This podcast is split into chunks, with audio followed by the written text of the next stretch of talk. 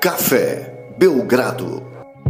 Amigo do Café Belgrado, mais um podcast. Esse é o quadragésimo podcast Café Belgrado, uma produção insana aí em pouco mais de quatro meses.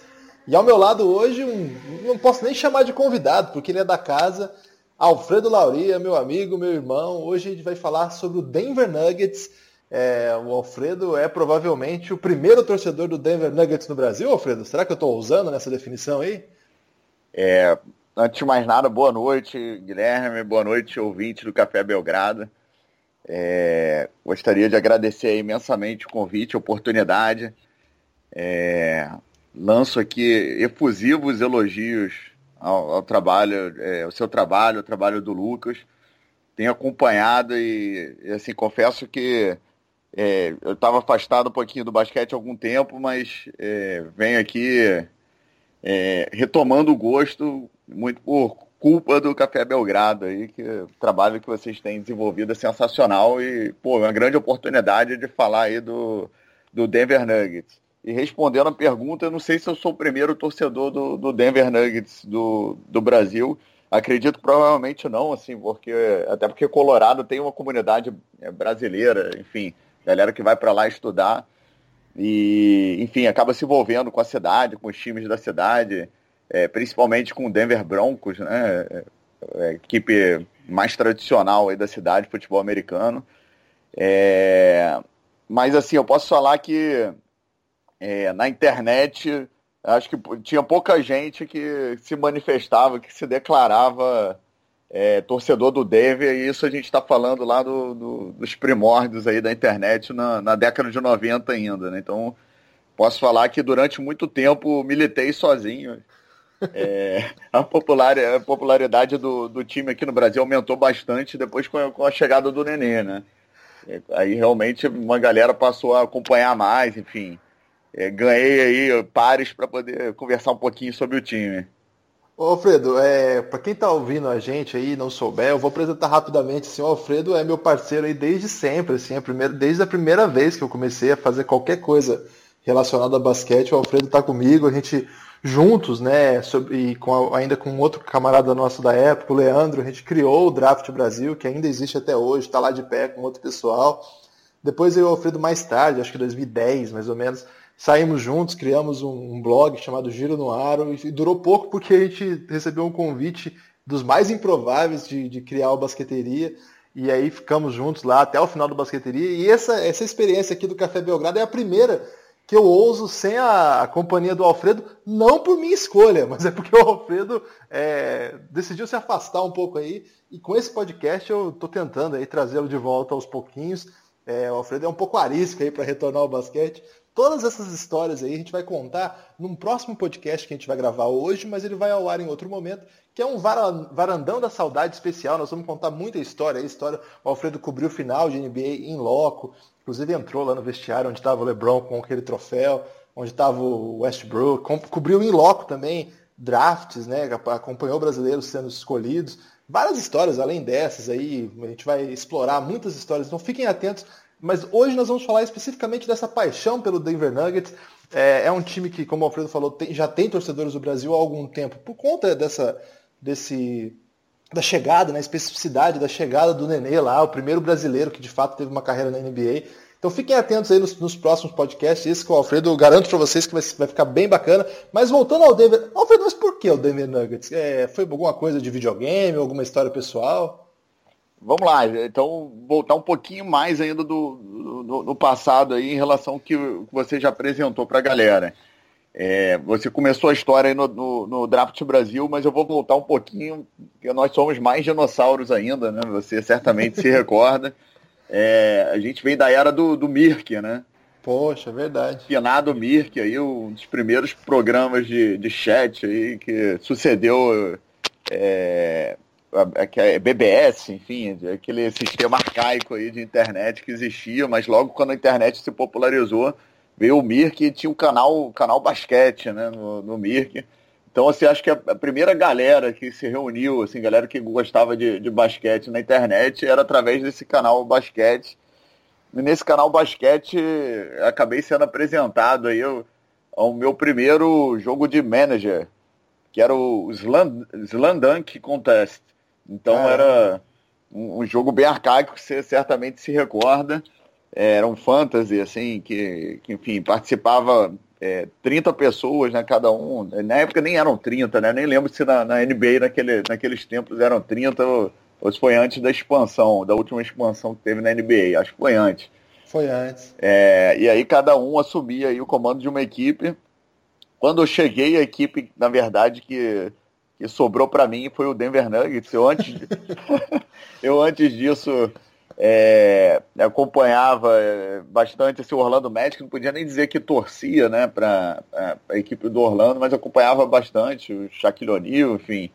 É, eu tinha ido para Orlando em 93, também bem nessa época aí do, do Shaq e acompanhava. Mas aí, assim, simpatizei muito com essa equipe que sobrou para mim, que era o Denver Nuggets. É, apesar de ser uma equipe que, aquela altura, acho que a gente está falando aí de 98, 99, não, me recordo exatamente o ano, é, mas foi é, exatamente quando o Antônio McDyess voltou para a equipe, assim, que ressurgiu uma certa esperança, porque a equipe vivia numa várzea terrível. Então, é, é uma equipe que, na verdade, só, só vinha apanhando, acumulando recordes na NBA, recordes negativos. E, e aí, com, com a chegada do Antônio McDyess, é, deu um sopro de esperança que não durou muito tempo, mas é, acabou aí ganhando a minha simpatia. A partir daí, passei a torcer realmente para o Denver. E não passava jogo do Denver no Brasil, né? Porque até tinha transmissão na época, mas como era, eram transmissões muito escassas, e eles priorizavam, é, primeiro, equipes que, que tinham torcida, equipes que tinham muita, muita fama. E depois ainda teve aquela época da ESPN que eles só colocavam um jogo do Spurs, né? Então era muito difícil ver um Denver, não era? Era muito complicado. Assim, na verdade, durante um bom tempo, eu acompanhava os jogos do Denver só pela rádio, né, na internet. Caramba. É, tinha, eu, eu não vou me recordar exatamente o nome do narrador, mas era um cara, eu acho que era Peter Schmeichel, algo assim, ele foi até um sobrevivente no acidente de avião. É, tem uma história é, muito bacana, ele era o, era o cara que fazia o play-by-play -play do Denver Nuggets, e, pô, um cara, assim, sensacional, assim, é, enfim, valia muito a pena acompanhar o, as transmissões com ele. É, e assim, era muito bacana, era muito emocionante, na verdade, né? Você escutar, tudo bem que a gente só perdia nessa época, mas enfim, a emoção estava ali. Que era... isso, é, essa eu não imaginava, não. É, e, e, fora isso, assim, era, era acompanhar o jogo no, nas estatísticas mesmo, né?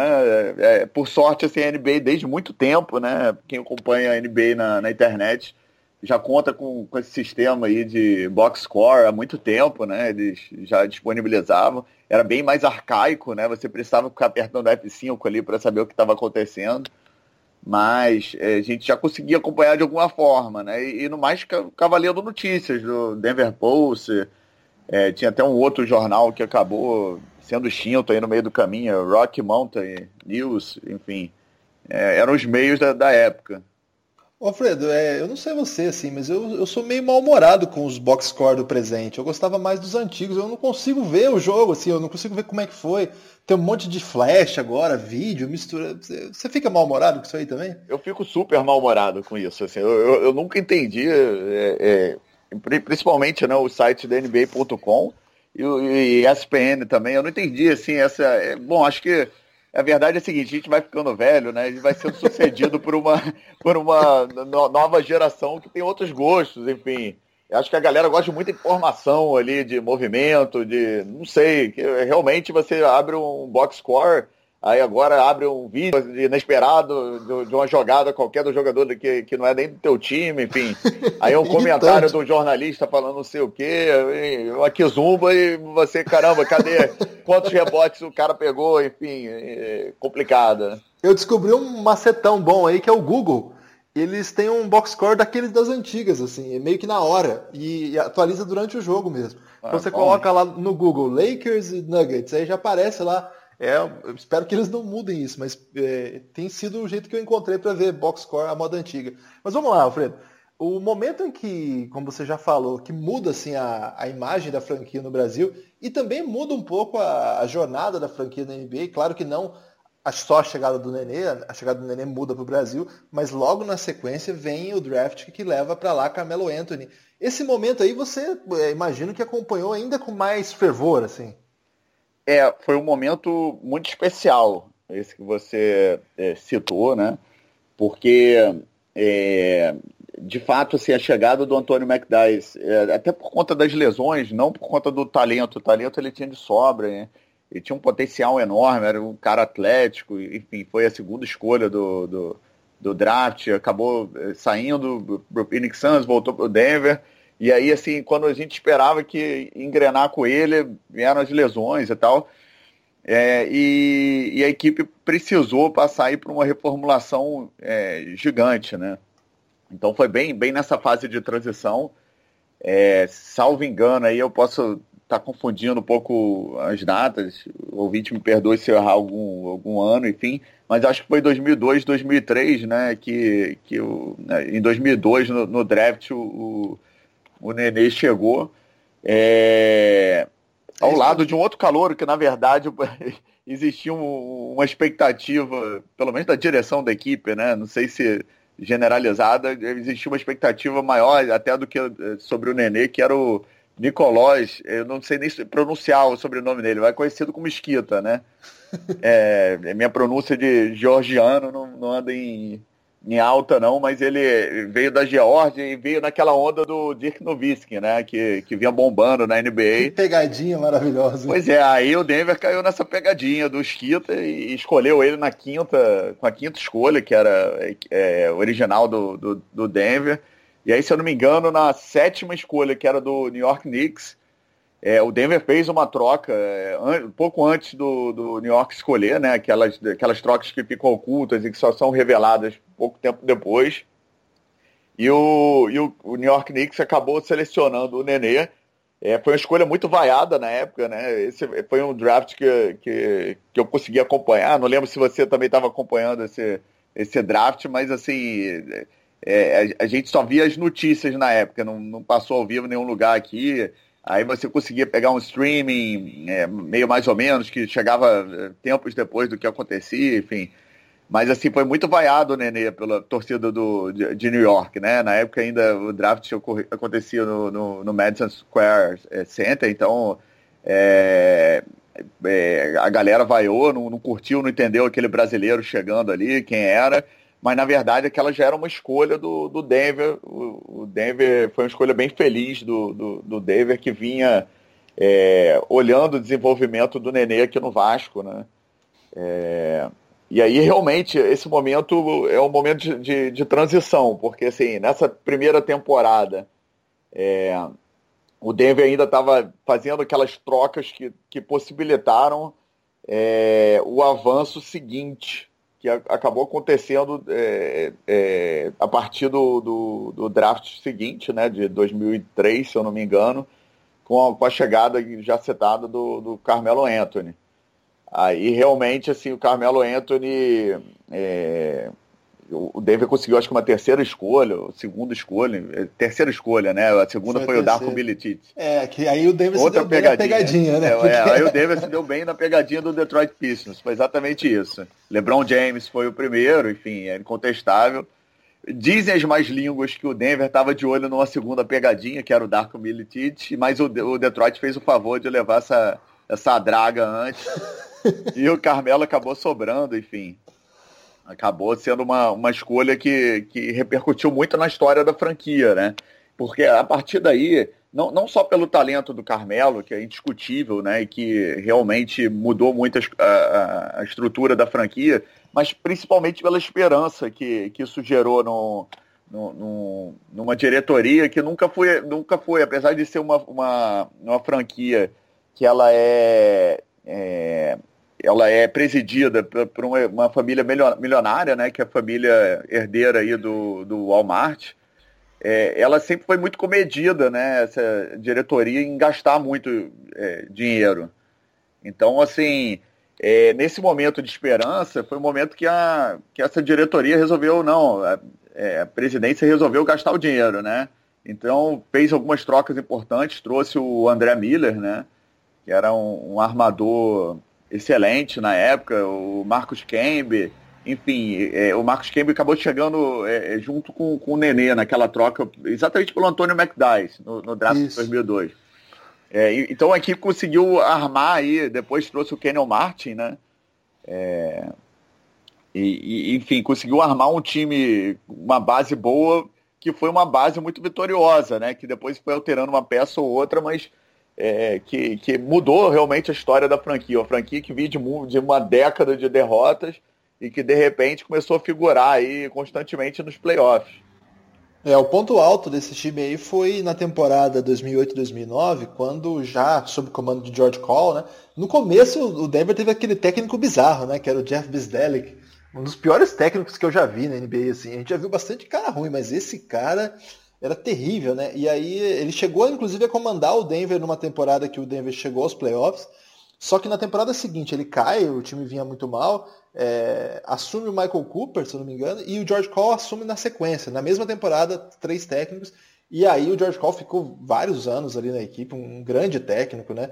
Uma trajetória assim memorável no Denver. Aquele ano o Denver terminou com 54 vitórias, impressionante, né? Chegou às finais do, do Oeste, a gente lembra, né? Foi até meio trágica a derrota. Foi um momento assim que o Denver tinha condição de, de vencer. Para quem não lembra muito bem do que desse período, nós estamos falando aí de uma época é, em que de fato ainda era possível você fazer boas campanhas sem reunir aqueles super times, né? É nesse momento mais ou menos que o Miami reúne as três estrelas e aí muda um pouco o patamar desde então para você conseguir disputar lá em cima. É, você precisa ter elencos assim do mais alto nível. Alfredo, o momento de ruptura, digamos, com esse grande momento é de novo a troca do Carmelo. Mas o que a gente sabe é que, diferente de boa parte das equipes, inclusive o Cleveland, que é, era a outra superestrela do momento, o Denver não saiu tão ruim nessa troca. Né? Ele conseguiu se armar ali, não, não perdeu tanto, a, apesar de ter perdido o melhor jogador da franquia nos últimos tempos, é, ela conseguiu não sair de mãos banana, digamos assim, né? É verdade, né? É, é, aliás, a gente pode até falar que assim o, o Denver conseguiu fazer boas trocas aí nesse caminho do período é, vitorioso, né? Digamos assim, você citou bem é, aquela temporada que, que a gente chegou às finais contra os, os Lakers, né? E, e, e, era uma temporada que realmente se a gente passasse da, da, da, daquela série contra os Lakers na final, assim, tinha toda a chance de ganhar o título, né? Porque chegou o Orlando Magic do outro lado, assim, era, era é, assim, quem ganhasse o Oeste estava praticamente com a, com a mão na taça, e acabou dando o Lakers realmente. Mas assim, o Denver foi, é, foi realizando trocas importantes, assim, ele trocou o André Miller e, e pelo Alan Iverson, né?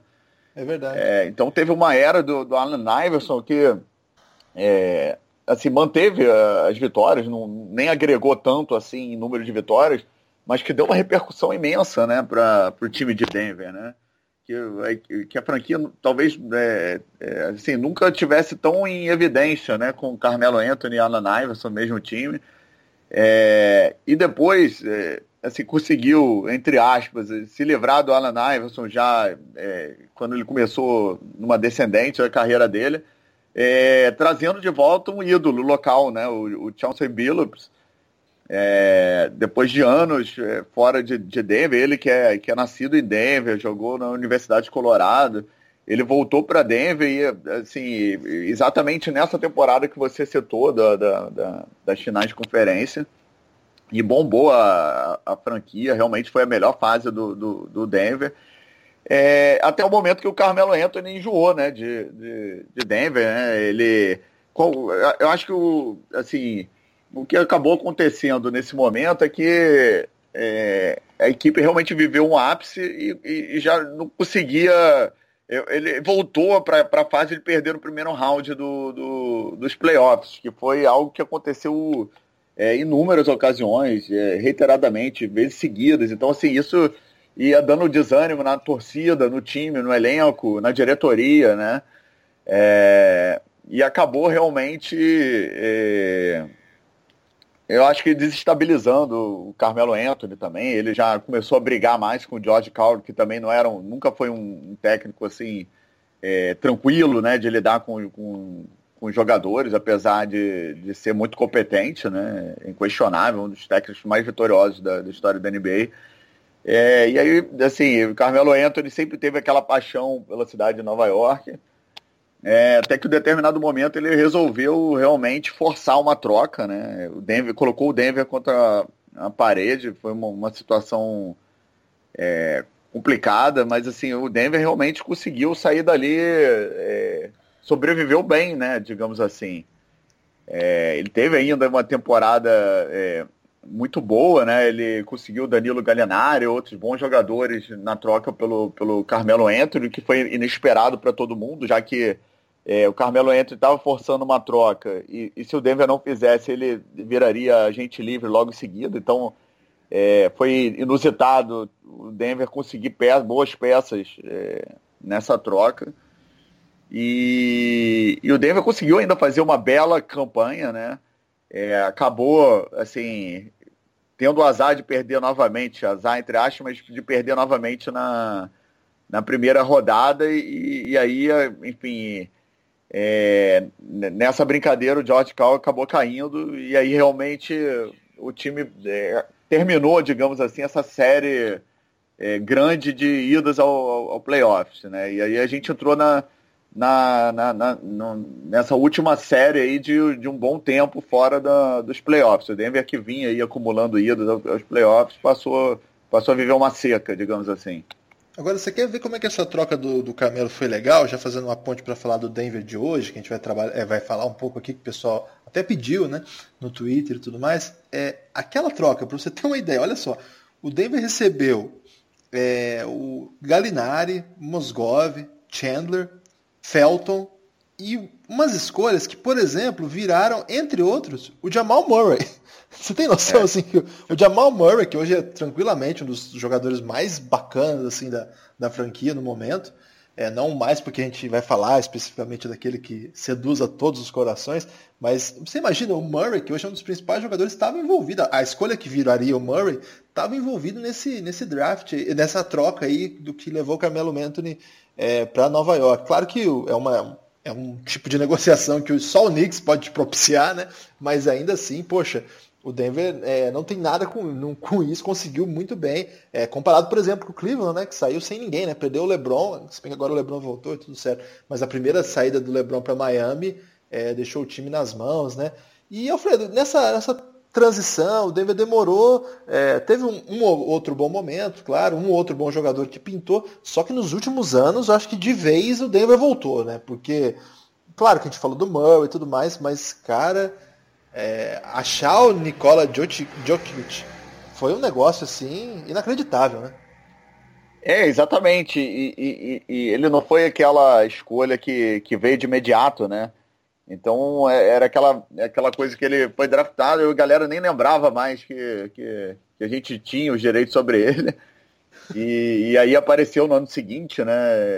Ah, aquele que a gente recrutou no ano passado, no segundo, no segundo round. Você, você nunca espera, né? Assim, é, muita badalação, a não ser que o, que, que, que, o sujeito já tivesse assim, uma carreira super consolidada na Europa, que não era o caso, ele ainda veio muito jovem.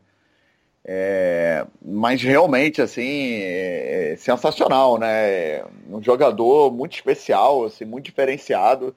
É, muito é, diferente do que a gente está acostumado, dos padrões, né? Até da, da NBA, assim, não é, ele é um jogador muito diferente. Assim, quem, quem tem a oportunidade de acompanhar ele de perto, os jogos dele, vão ver assim, caramba, eu não, não costumo ver um jogador desse todos os dias. Né? É uma pena que é, o Denver não tem é, é, essa visibilidade toda que alguns outros times têm, né? Porque senão certamente seria um jogador atualmente muito mais badalado do que, do que ele é.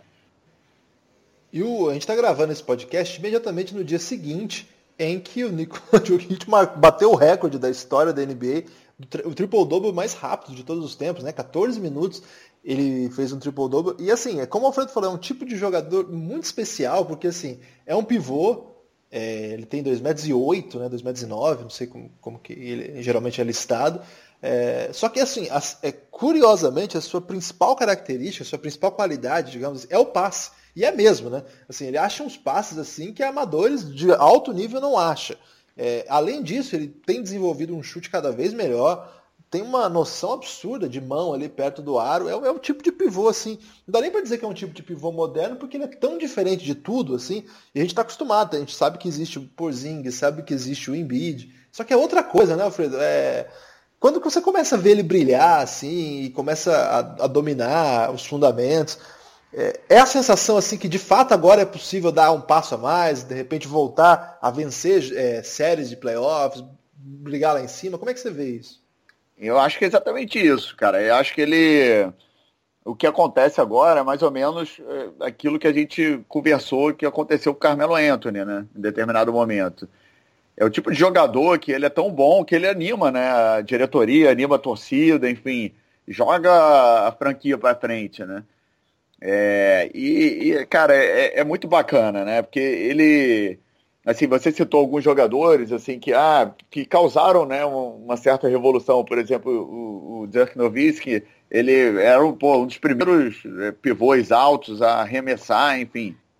Mas não é exatamente esse o, o, o papel do Jokic, né? Ele ele é um, um, é um, jogador, por exemplo, que em determinados momentos do jogo ele vem armando realmente, né? O, o, o jogo. Ele parece um quarterback, assim, que ele, ele pode soltar um, um passe do, do, do, do, campo de defesa totalmente inusitado, assim. É, jogando aqui, que o pessoal, os comentaristas de futebol falam em jogar no, no futuro, né? É, joga aqueles passes assim de costas e, e, e eles também ele, também ele encara o jogo no garrafão de uma forma meio inusitada, né? Às vezes, quem acompanha o basquete brasileiro, às vezes ele lembra o Olivinho, assim, ele, ele arruma um jeito de, de vencer um pivô maior e mais atlético, assim, com umas, umas bandejas meio inusitadas, enfim. Ele tem uns arremessos meio para cima, assim, você fala, não, essa bola não vai cair, assim, ele acaba colocando, então é, é um cara é muito especial, assim, e, e que realmente é, assim, é merecida essa atenção especial que a diretoria começa a dar é, de colocar jogadores é, fortes em torno dele, né? E aí eu acho que o, que assim, o grande indício disso foi, foi a contratação do, do, do Millsap, né? É, nessa temporada, pagando aí um dos maiores salários da, da NBA.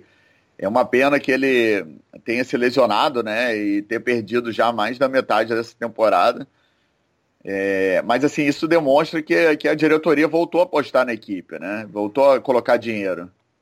E, e que você acha que falta nesse elenco aí? É, esse ano o playoff é uma realidade, né? O Denver está na disputa, é possível que consiga. Que tipo de jogador você acha que é possível? Quem que você gosta que está aí no elenco?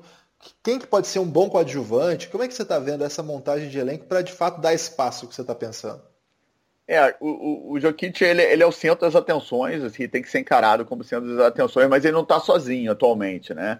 Ele tem dois outros bons jovens, assim, bons é, para excelentes jovens, né? É, que é o Gary Harris, que é, que é o nosso alarmador, é, que assim é excelente e, e, e ele é, tem se desenvolvido a cada temporada. É impressionante, assim, um dos jogadores que assim é, sem, sem muito alarde, é um dos que mais evolui temporada é, a temporada. É, vale a pena ficar de, de olho nele. É um grande arremessador, um grande filtrador, tem, tem vários, é, é um grande marcador. É muito versátil, né? E é um cara ideal para jogar com o Jokic também, né? Porque ele se movimenta, toda hora ele tá né? livre. Né? Faz muito corte, enfim. É, ele lembra um pouco o estilo do Rip Hamilton, assim, né? Verdade. É, e assim, é um, é um cara pra gente é, ficar muito de olho. E assim, o Jamal Murray, assim, é outro cara que, que tem um potencial é, imenso, né? A gente é, acompanhou bastante aí o início da carreira do, do Jamal Murray, até na, na, na, seleção do Canadá, né? Ele tem uma, uma carreira na seleção do Canadá muito precoce, né? É, quem lembra aí do, dos Jogos Pan-Americanos de. Acho que, se não me engano, foi Toronto, né? Que foi, foi, foi Toronto que ele, que ele arrebentou, mas o Brasil acabou conquistando a medalha de ouro na final. Mas ele com, então, 18, 17 anos, enfim, ele arrebentou. É, e ele é muito novo, né? Ele é, ele é mais novo do que a maioria do. Apesar de estar na, na, na é segunda temporada, o, o, o terceira, a segunda temporada, mas ele, ele é mais novo do que a maioria dos calouros aí. Então. É... é ele é 97. Pois é, 21 anos, né? Uhum. Ele, ele é muito novo e com potencial imenso, um arremessador incrível, né? É, pra você é. ter uma ideia, o Donovan Mitchell, que deve ser o calor do ano, pode ser 96. É mais velho. É mais velho do que ele, né? É. E eu acabei de descobrir que eu faço aniversário no mesmo dia que o Jamal Murray. Olha. Fui, fui pesquisar isso e descobri isso, fiquei um pouco emocionado. Pode continuar. É, é incrível, cara. Ele é, um, ele é um jogador assim que combina também é, com, com, com, o Nicolas Jokic, porque ele dá muita opção né, de arremesso. É, é ele torna a equipe versátil. E, e você perguntou o que está faltando. É, eu, eu não teria dúvida de, de, de, afirmar que seria um ala. Acho que a gente precisa de um, de um ala é, mais consistente do que o Wilson Chandler é, atualmente, que já não está na melhor fase da carreira. É, assim, eu, eu, eu, até em determinado momento achava que faltava assim, um cara com grande poder de decisão para os momentos finais. Mas eu acho que esses dois, é, o Gary Harris e o, o, Jamal Murray, ele tem esse potencial de ser esse cara, de ter o pegar no final do jogo e acabar com o jogo. Eles já demonstraram isso, né? Nessa temporada, inclusive. É, mas eu acho que o Denver precisa de um ala mais consistente, capaz de, de que seja ao mesmo tempo capaz de marcar é, os alas adversários, mas também de, de manter essa produção que os demais é, os demais jogadores é, é, tem né, esse, esse poder de fogo.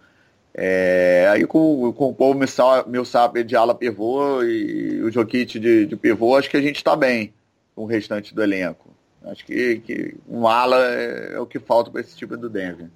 E ah, você acha que assim, é, para quem não sabe, assim, o Denver atualmente na Conferência Oeste, ele disputa ali o, digamos, ele não está garantido nos playoffs, né? não, dá para dizer isso, mas ele tem ali 32, nesse momento nós estamos gravando, na parada do All-Star Game, ele tem 32 vitórias e 26 derrotas. É uma campanha muito parecida com, digamos, com quinto a, a oitava. Até o quarto é muito parecido, né? O Timberwolves tem três vitórias a mais, mas assim, o Thunder, o Nuggets, o Trailblazers, o Pelicans e o Clippers, eles estão mais ou menos na mesma toada, e o Utah Jazz também. Então, assim, o Denver está com essas duas vitórias a mais, o Jazz está com duas vitórias a menos, mas está todo mundo ali meio que no bolo. E essas equipes, essas seis equipes, brigam por quatro vagas. E a gente sabe, né? O Clippers eh, deu uma remodelada, mas acabou não abrindo mão é, de disputar essa temporada. Tem bons jogadores lá. O Trail Blazers também tem um baita elenco. É, o Minnesota Timberwolves nem se fala, né? Reforçou pra caramba. É, Jimmy Butler numa temporada espetacular. O Utah Jazz um baita treinador e o time continua ganhando, vendo uma sequência aí insana, né, de 11 vitórias consecutivas. Então, claro, não é garantido que vai disputar o playoff, mas a possibilidade é real, né? Como é que você tem projetado aí? Você tem torcido bastante, tem dado aquela secadinha? É, você citou bem, né? A equipe do. A conferência do, do Oeste é, tá sinistra né, nessa temporada, porque é, eu vou até além. Se você pegar o, o, o San Antonio Spurs, que no, nesse momento tem 24 derrotas, nivelando aqui pelo, pelo número de derrotas, né? É, e comparar com o Utah Jazz. O San Antonio Spurs está na terceira posição da Conferência Oeste. E o Utah Jazz, que é o décimo, ele tem 28 derrotas. Então, veja, a gente tem oito equipes aí com diferença de quatro derrotas né, na campanha. É, então é insano, né? É insano realmente. E o, e o Denver tem esse azar de, de ser é, de pertencer é, possivelmente à, à divisão mais é, competitiva da NBA, é, onde todas as cinco equipes estão é, tem uma campanha vitoriosa, né, de superior a 50% de aproveitamento. E aí você tem que disputar todas as vezes com esses caras também. Exatamente, você tem um número de jogos contra essas equipes maior, né? Então é, dificulta ainda mais a, a, a temporada, né? Então, assim, é, é completamente imprevisível. É, eu, eu, torço, né, e acho que a equipe é, vai conseguir se classificar, principalmente quando o Millsap voltar, né, se conseguir é, encaixar bem ele novamente na equipe, aproveitar esse bom momento atual do, do, do time, né, com, com, vitórias bastante expressivas. É, e acho que a equipe vai conseguir, mas assim, é, o fato é que é muito previsível, porque a qualidade do, dos oponentes é muito grande. Seco sim, eu sempre, quando posso, dou uma secada, enfim. É, principalmente nos rivais de divisão, que é, a rivalidade é grande. O Jazz, por exemplo, que, que, que vem numa toada gigante, é, fantástica. A gente sempre acaba torcendo um pouquinho contra, assim, para ver se o, se o Denver volta para os playoffs de vez. Aí, vocês que ouviram esse podcast, é, é ponto final. Fiquem atentos aí, a gente especulou, falou sobre o passado, especulou um pouco sobre o futuro e o presente do Denver Nuggets. É, e fiquem atentos ao, ao, podcast que a gente vai publicar na sequência é, sobre especificamente a trajetória do Alfredo no basquete. Nós vamos buscar várias histórias. Vocês ouviram hoje aquele falando um pouco do Denver Nuggets, que é a sua principal paixão, digamos assim, na liga. Mas fiquem atentos aí que nós vamos gravar também é, um sobre a sua trajetória. Vamos recuperar várias histórias de basquete mais ou menos parecido na linha que nós fizemos com o Rodrigo Alves e com o Bugarelli. Fiquem atentos aí e até mais.